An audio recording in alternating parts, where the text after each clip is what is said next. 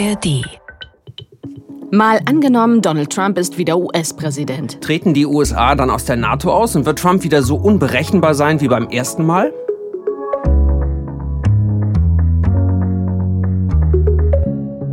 We have made America strong again. We have made America proud again. We have made America safe again. And we will make America great again. Oh Mann, da ist er wieder. Ja. Geschichte wiederholt sich, könnte man sagen, zumindest heute in unserem Szenario. Ich bin Christine Becker. Moin und ich bin Justus Kliss und schön, dass ihr dabei seid. Hier im ARD Hauptstadtstudio spielen wir in unserem Podcast ja immer ein Gedankenexperiment durch. Heute eins, bei dem es sicherlich dann jeden Tag wieder irre Tweets von Trump geben wird. Und er würde wahrscheinlich auch wieder jede Menge Lügen erzählen. Damit hat er ja eigentlich nie so ganz aufgehört. Donald Trump wieder im Weißen Haus. Aber wäre dann alles wieder so wie 2017, als er da zum ersten Mal eingezogen ist? Damals hat er sich ja gleich vom Klimaschutzabkommen verabschiedet. Und das Atomabkommen mit dem Iran, das hat er auch gekündigt. Aber die Welt hat sich natürlich ziemlich verändert. Ich sag nur, der russische Krieg in der Ukraine.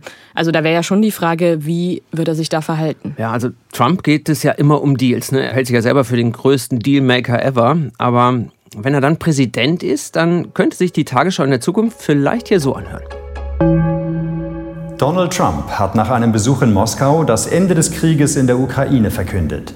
Wladimir Putin habe ihm zugesagt, ab morgen alle Kampfhandlungen einzustellen. Allerdings werde sich Russland nicht aus den besetzten Gebieten in der Ukraine zurückziehen und auch keine Untersuchung von Kriegsverbrechen zulassen. Puh. Also, naja, Trump glaubt, alles dealen zu können. Aber im Fall der Ukraine hätte das natürlich echt weitreichende Folgen. Das wollen wir später auch genauer besprechen. Aber lass uns vielleicht jetzt am Anfang erstmal auf die USA selbst schauen. Naja, eigentlich wird der nächste US-Präsident ja erst im November 2024 gewählt. Aber Trump hat sich schon wieder in Stellung gebracht und angekündigt, dass er wieder kandidieren will. Er könnte also ein zweites Mal der mächtigste Mann der Welt werden. Oh nein, nicht schon wieder. Ja, das wäre der erste Gedanke von Ingo Zamperoni am Morgen nach der Wahl. Ingo ist ja ein Kollege von uns von den Tagesthemen. Der war Fernsehkorrespondent in Washington, ist mit einer Amerikanerin verheiratet und hat somit ziemlich enge Familienbeziehungen in das Land. Und kleiner Hörtipp, er hat auch einen eigenen Podcast. Amerika, wir müssen reden, findet ihr natürlich in der ARD Audiothek. Ja, und ich habe mit Ingo darüber gesprochen, wie das denn wäre, wenn Trump wieder im Amt ist. Back to the drama, so ein bisschen. Ich glaube, das ist das, was auch bei vielen Republikanern so ein bisschen die Abneigung gegen Trump ausmacht, obwohl er nach wie vor diese unerschütterliche, unverrückbare Basis hat, äh, auf die er sich auch immer bezieht. Aber ich glaube, so eine gewisse Müdigkeit ist da schon auch bei vielen. Und das, was mein Schwiegervater zum Beispiel, der ja auch zweimal für Trump gestimmt hat. Paul, ne? Paul, genau, Mhm. der äh, Vater meiner Frau. Und Paul sagt auch, ah, wenn dieses ganze, ich sag's nochmal, Drama einfach nicht ständig dabei wäre, ne? weil es bei Trump dann doch immer sehr um ihn selbst geht und seine Anerkennung und, und sein im Mittelpunkt stehen und man immer mehr auch bei den Republikanern die Frage stellt, geht es denn wirklich um das Land und um die Sache? Und viele sagen, ja, du hattest deine Zeit, du hast auch gute Sachen gemacht, Stichwort äh, Ernennung von obersten Gerichtshofrichtern am Supreme Court, drei Stück konnte er in seiner Amtszeit ernennen und du hattest bei vielem auch den Finger in die richtige Wunde gelegt, aber jetzt ist mal Zeit für jemand anders, denn äh, Trump geht ja auch stramm auf die 80 zu. Hm, aber das Alter wird Trump wahrscheinlich nicht abhalten, nochmal Kurs aufs Weiße Haus zu nehmen. Und Biden ist ja auch nicht jünger. Ja, beide schon ziemlich alt, stimmt. Aber wir müssen jetzt auch mal klar sagen, nominiert als Kandidat der Partei der Republikaner ist Trump, jetzt wo wir unsere Folge aufnehmen, nicht. Aber in Umfragen liegt er anderthalb Jahre vor der Wahl deutlich vor allen anderen potenziellen Kandidaten der Republikaner. Also tatsächlich nicht ausgeschlossen, dass er vielleicht nochmal Präsident wird. Ja, und das würde die amerikanische Gesellschaft noch mehr auseinanderbringen, meint Ingo Zamperoni. Naja, ich glaube, in gewisser Weise ist Donald Trump tatsächlich der Spaltpilz äh, schlechthin und, und würde diese Polarisierung noch mehr vorantreiben. Die Frage ist halt immer, er ist ja, sage ich immer, das Symptom und nicht die Ursache für diese Spaltung. Er ist möglich geworden, weil es diese Spaltung gab und das wäre halt noch bezeichnender. Das wäre für mich, glaube ich, auch, wenn er tatsächlich wieder gewinnt, das in gewisser Weise Traurige daran, dass man sagt, okay, wir haben die nicht überwunden. Wir sind immer noch nicht weiter, sondern wir machen sogar eher den Schritt noch weiter zurück. Ja, und bei Ingo geht der Riss auch durch die eigene Familie. Sein Schwiegervater ist eher pro-Trump. Und seine Schwiegermutter, also die sind beide geschieden, ist überzeugte Demokratin. Das klingt nach äh, sehr entspannten Familienfesten. Ja, also sie haben sich darauf geeinigt, möglichst nicht über Politik zu sprechen, weil es dann immer hoch hergeht. Gerade auch bei Reizthemen wie Flüchtlinge und Zuwanderung an der Grenze zu Mexiko äh, kommen die auch immer nicht gerade zusammen. Naja, Trumps Antwort darauf war ja immer sein Versprechen, er werde eine Mauer bauen an der Grenze zu Mexiko. Ja, also diese Pläne würde er wahrscheinlich auch wieder aus der Schublade ziehen, sagt Ingo. Auf jeden Fall glaube ich, dass er die vorantreiben würde. Allein als Symbol, als sichtbares Zeichen auch des Machertums, wo auch immer diese Mauer hinführt. Ja, also ich habe da in El Paso ja so ein Stück Mauer gesehen, das führte ins Nichts, man konnte drum rumlaufen, aber es ist teilweise auch so unwirtlich, da braucht man gar keine Mauer in dieser Wüstengegend. Aber ich glaube, allein um zu zeigen, ich tue was. Und darum ging es ja auch den meisten Wählern, wie meinem Schwiegervater Paul und seiner Frau Sue, dass er gesagt hat, der hat den Fokus darauf. Er legt die Gewichtung auf die richtigen Sachen. Ob er dann wirklich eine Mauer bis zum Pazifik in Kalifornien durchziehen kann, vom Golf von Mexiko bis dahin oder nicht, ist fast schon nebensächlich. Ich glaube, das ist auf jeden Fall etwas allein von der Symbolik her, wo er da Punkte sammeln wird, wenn er die Mauer weiterbauen wird.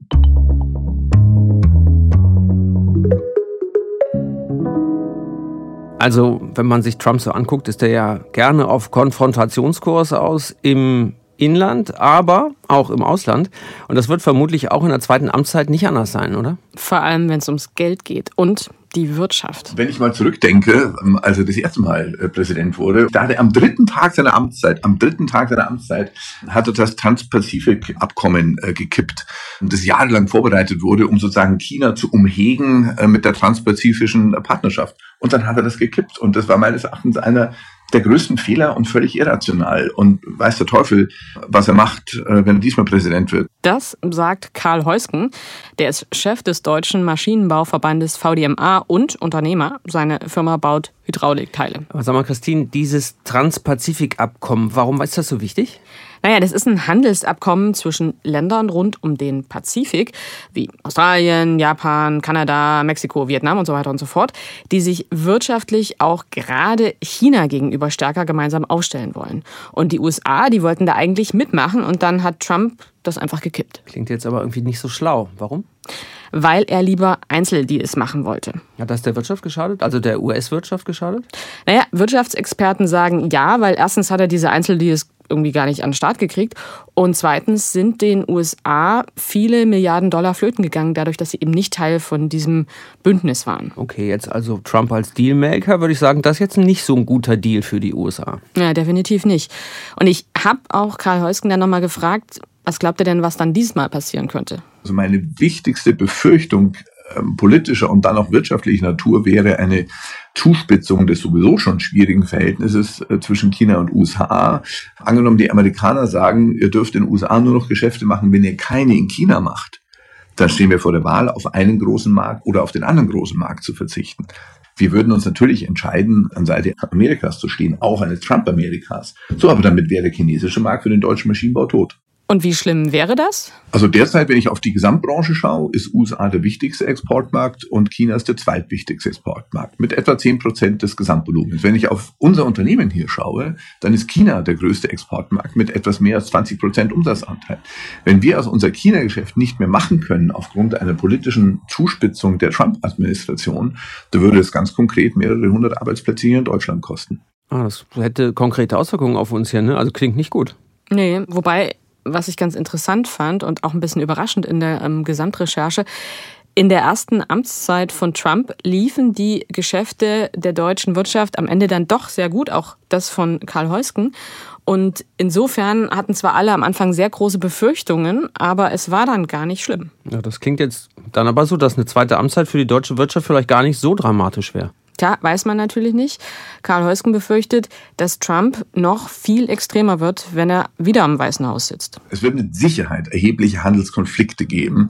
Und Handelskonflikte führen eben immer zunächst mal zu einem Rückgang äh, des internationalen Handels. Und ich glaube, es ist uns manchmal nicht wirklich bewusst, wie viel des Geschäftsmodells Deutschland am internationalen Handel hängt.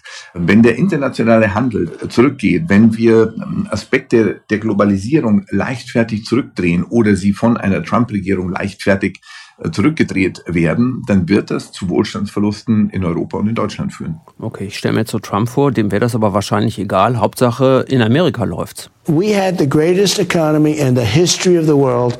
And I'll be able to do that again. Greatest. Klein kann Trump auch nicht, glaube ich. Definitiv nicht. Und man muss natürlich sagen, eine seiner krassen Maßnahmen in der ersten Amtszeit war ja, dass er auf Stahl und Aluminium aus Europa heftige Zölle erhoben hat. Also das war der Bereich, wo es dann auch für die deutsche Wirtschaft nicht so gut mhm. war. Und das hat große Verwerfungen mit der EU ausgelöst. Also wenn er wieder Präsident wäre, könnte er die amerikanische Wirtschaft dann noch mehr abschotten. Ja, das wäre zumindest denkbar.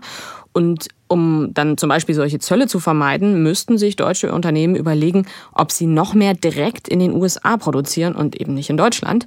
Und ich habe Maschinenbaupräsident Karl Heusken gefragt, ob viele Unternehmen dann ihre Produktion in die USA verlagern würden. Das werden die Unternehmen tun, äh, die groß genug sind und die auch finanzstark genug sind, sich das zu leisten. Wir können einen Blick auf die Autoindustrie werfen, die ja jetzt bereits mit Blick auf die Elektromobilität erhebliche Kapazitäten in den USA aufbaut. Ich glaube, dass auch große Unternehmen der Industrie, des Maschinenbaus dies tun können. Wenn wir aber auf die mittelständische Struktur dieser Branche gucken, wird das für viele schwierig.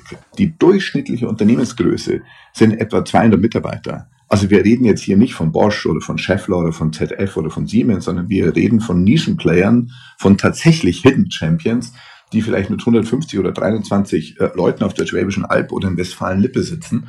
Und die haben natürlich nicht die finanziellen Möglichkeiten und auch nicht die Managementkapazitäten, um mal eben eine Produktion in den USA aufzubauen. Das heißt, was würde das für die bedeuten? Dass sie sich aus dem amerikanischen Markt zurückziehen müssen. Mal angenommen, Donald Trump ist wieder US-Präsident. Das ist unser Gedankenexperiment heute. Und bislang würde ich mal so sagen, Justus, die Aussichten sind nicht ganz so dolle. Nee, und äh, da haben wir ja noch gar nicht über das große Thema unserer Zeit gesprochen, Klimaschutz. The Paris climate, I call it the Paris Climate Disaster. Ja, so hat Trump 2020 über das Pariser Klimaschutzabkommen gelästert. Und er hat ja dafür gesorgt, dass die USA austreten, auch wenn Joe Biden das dann wieder rückgängig gemacht hat. Ja, also wenn Trump wieder an der Macht wäre, würde er aber vermutlich gleich wieder austreten, sagt Camilla Bausch. Sie ist Direktorin des Ecologic Institutes hier in Berlin und sie war viele Jahre Teil der deutschen Delegation bei den UN-Klimaverhandlungen. Also sie hat quasi dieses Hin und Her live miterlebt. Wäre das denn so schlimm, wenn die USA wieder raus wären? Ja, vor allen Dingen, weil dann viel Geld fehlen würde für den Klimaschutz und die Verhandlungen sind ja jetzt schon nicht so einfach. Aber es würde noch schwieriger und das in einer Zeit, wo bei den Klimaverhandlungen das Finanzierungsthema wichtiger wird, weil der letzte Durchbruch war ja zu Verluste und Schäden, Loss and Damage. Da muss jetzt überlegt werden, wie hilft man denn Staaten, die wirklich Territorium zum Beispiel komplett verlieren, wie hilft man denen denn? Was macht die internationale Staatengemeinschaft und die, die das Problem vornehmlich verursacht haben? Es ist auch problematisch, weil es soll ein neues Finanzierungsziel festgelegt werden. Und wenn bei diesen wichtigen Verhandlungen die größte Weltwirtschaft und der zweitgrößte Emittent nicht im Raum ist, sind das schwierige Verhandlungen. Also ohne die USA kann man den globalen Klimaschutz vergessen. Nein, aber es äh, wird halt schwieriger, kleinere Länder dazu zu bringen, mitzumachen, wenn die große bzw. die größte Industrienation nicht mit am Tisch sitzt. In der Vergangenheit haben Verhandlungen insbesondere bei den Durchbrüchen dann geklappt, wenn China und die USA sich verständigt haben. Auch das Paris-Abkommen wäre ohne eine China-USA-Abstimmung nicht möglich gewesen. In der Zeit von Trump war es so, dass dann die Europäer versucht haben, stärker zu sein oder so. Aber das funktioniert natürlich vom Mächteverhältnis nicht vergleichbar gut. Was aber interessant ist, heißt das, dass dann auch China einfach aussteigt? Nein, das heißt es nicht. China hat ein ganz eigenes Interesse am Klimaschutz, denn sie haben in Analysen festgestellt, dass die Auswirkungen des Klimawandels destabilisierend in verschiedenen Regionen von China sich auswirken könnten. Und das wollen sie verhindern. Das bedeutet, das ist für sie, und das ist ja wichtig für China, ein Stabilitätsargument. Hm, spannend. Also wenn die USA von Bord gingen beim internationalen Klimaschutz zum zweiten Mal, hm. dann würde China allein aus Selbsterhaltungstrieb trotzdem weiter mitmachen. Sagt Camilla Bausch, genau. Aber es gibt noch eine positive Nachricht von ihr.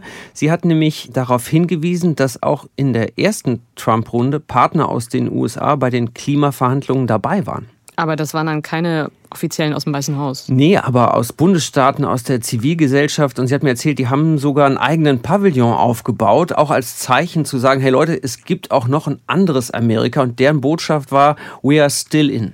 Und das macht ihr Hoffnung. Also für unser Szenario auf jeden Fall, denn diese Leute wären wieder dabei, da ist sie sich sicher.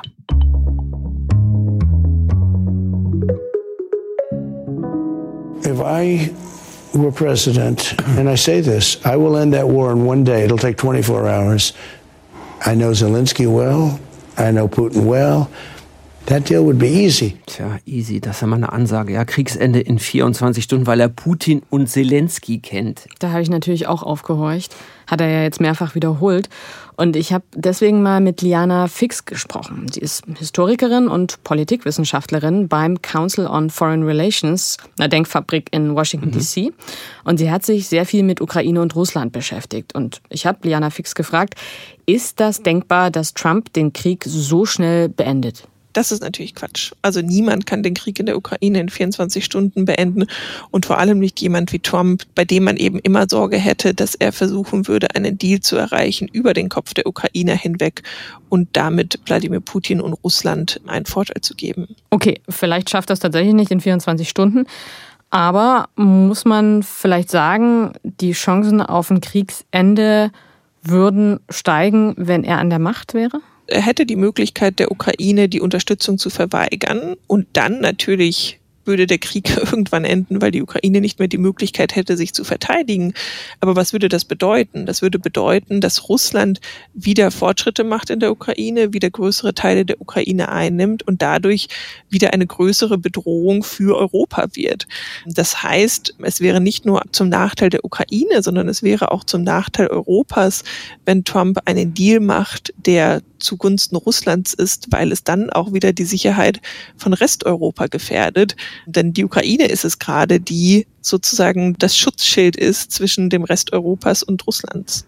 Also Christine, so ein Trumpsches Kriegsende wäre auf jeden Fall auf Kosten der Ukraine und wahrscheinlich auch auf Kosten Europas. So sieht's aus. Wobei man natürlich auch sagen muss, Europa hat sich einfach sehr, sehr lange auf die USA verlassen und selbst sehr wenig für seine Sicherheit getan. Ja, Trump ist ja auch deswegen kein Fan der NATO, weil er findet, die Europäer zahlen zu wenig. Hat er ja auch gerade wieder in einem Interview bei CNN gesagt. Und Trump hat in der Vergangenheit auch immer wieder mit dem Austritt der USA aus der NATO gedroht. Ich habe deshalb Liana Fix gefragt, ob es denn dann dieses Mal soweit wäre. Trump kann auch als US-Präsident nicht all das tun, was er gerne möchte.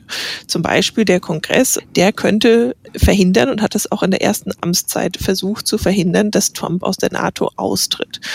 Natürlich ist aber dieses NATO-Versprechen, jeder kommt zum Schutz des anderen, wenn der andere angegriffen wird. Mhm. Dieses Versprechen basiert natürlich auf Vertrauen. Und dieses Vertrauen ist wichtig, weil es eben Aggressoren sowie Russland davon abschreckt, es zu testen. Mhm.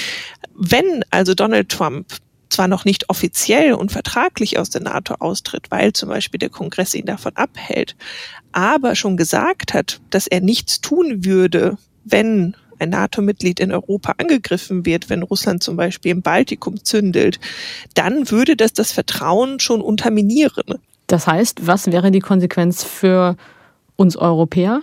Ja, wenn Donald Trump zurückkommt und das Risiko besteht, dass er aus der NATO austritt, dann müssten die Verteidigungsausgaben der Europäer, die ja momentan so langsam Richtung zwei Prozent des Bruttoinlandsprodukts gehen, müssten die dramatisch erhöht werden. Da müssten sie nicht bei zwei Prozent des Bruttoinlandsprodukts liegen, da müsste es bei vier Prozent liegen, bei fünf Prozent liegen, weil so viel wird momentan von den USA gestemmt, was die Verteidigung Europas angeht. Und das zweite Problem ist, dass es allerdings zu spät sein könnte.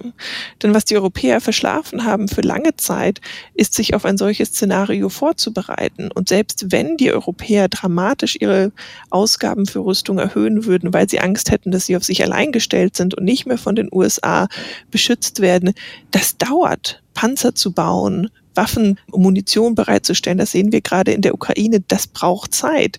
Und für Europa würde es bedeuten, dass ähm, nach konservativen Schätzungen mindestens 10, wenn nicht sogar 15 oder 20 Jahre benötigt werden, bis Europa militärisch in einem Zustand ist, in dem es sich tatsächlich gegen einen Aggressor selbst verteidigen könnte, ohne die USA.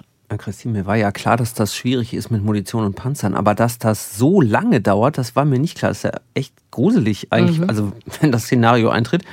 Und das könnte ja vielleicht auch dazu führen, dass Europa dann auseinanderdriftet, wenn dann jedes Land nur noch auf sich schaut und vielleicht versucht, so einen eigenen Sicherheitsdeal mit den USA zu machen. Klar, und das wäre natürlich fatal für die EU. Es könnte aber auch sein, dass genau das Gegenteil passiert, nämlich dass alle noch stärker zusammenrücken und es dann doch mal eine gemeinsame europäische Armee gibt. Dazu haben wir übrigens auch eine Podcast-Folge gemacht, die könnt ihr nachher ja mal anhören. Also Donald Trump wird uns auf jeden Fall weiter auf Trab halten. Er mhm. ist ja jetzt schon wieder sehr präsent überall, weil er gerade so viele Gerichtsverfahren am Hals hat. Die ihn aber ja wahrscheinlich nicht davon abhalten werden, als Präsidentschaftskandidat anzutreten. Und Fachleute sagen ja auch, dass ihm das noch nicht mal unbedingt schadet, zumindest nicht bei seiner Kernwählerschaft. Ja, und er könnte ja sogar Präsident werden, wenn er verurteilt ist. Denn du brauchst nur drei Voraussetzungen, um Präsidentin oder Präsident zu werden. Du musst 35 Jahre alt sein, in den USA geboren und der Wohnsitz muss seit 14 Jahren in den USA liegen. Also, dass Trump jetzt gerade wegen sexuellem Missbrauch äh, verurteilt worden ist, das würde für seine Präsidentschaft oder Präsidentschaftskandidatur keine Rolle spielen, auch Steuerhinterziehung übrigens nicht. Die meisten, ich sag mal, Verbrechen sind für die US-Präsidentschaft irrelevant. Die meisten? Ja, es gibt tatsächlich eine Ausnahme, die dazu führen könnte, dass er nicht wieder ins Weiße Haus einziehen könnte. Nämlich, wenn er wegen Rebellion oder Aufruhr verurteilt wird. Mhm. Also sowas wie die Erstürmung des Kapitols am 6. Januar 2021. We will never give up, we will never concede. It doesn't happen. You don't concede when there's theft involved. Na, er sagt da in dieser Rede, ne, sie wollen niemals aufgeben, die Niederlage nicht einräumen, weil die Wahl eben geklaut wurde aus seiner Sicht und hat damit diese Lüge von der geklauten Wahl auch nochmal unters Volk gebracht und den Mob damit angestachelt. Zumindest ist das einer der Vorwürfe, wobei man sagen muss, Trump war selber am und im Kapitol nicht dabei. Also der ist da nicht mit reingestürmt. Aber er war ja noch Präsident und hat relativ spät erst auf diese Vorkommnisse reagiert und hat jetzt wegen dieses Tages Ermittlungen am Hals.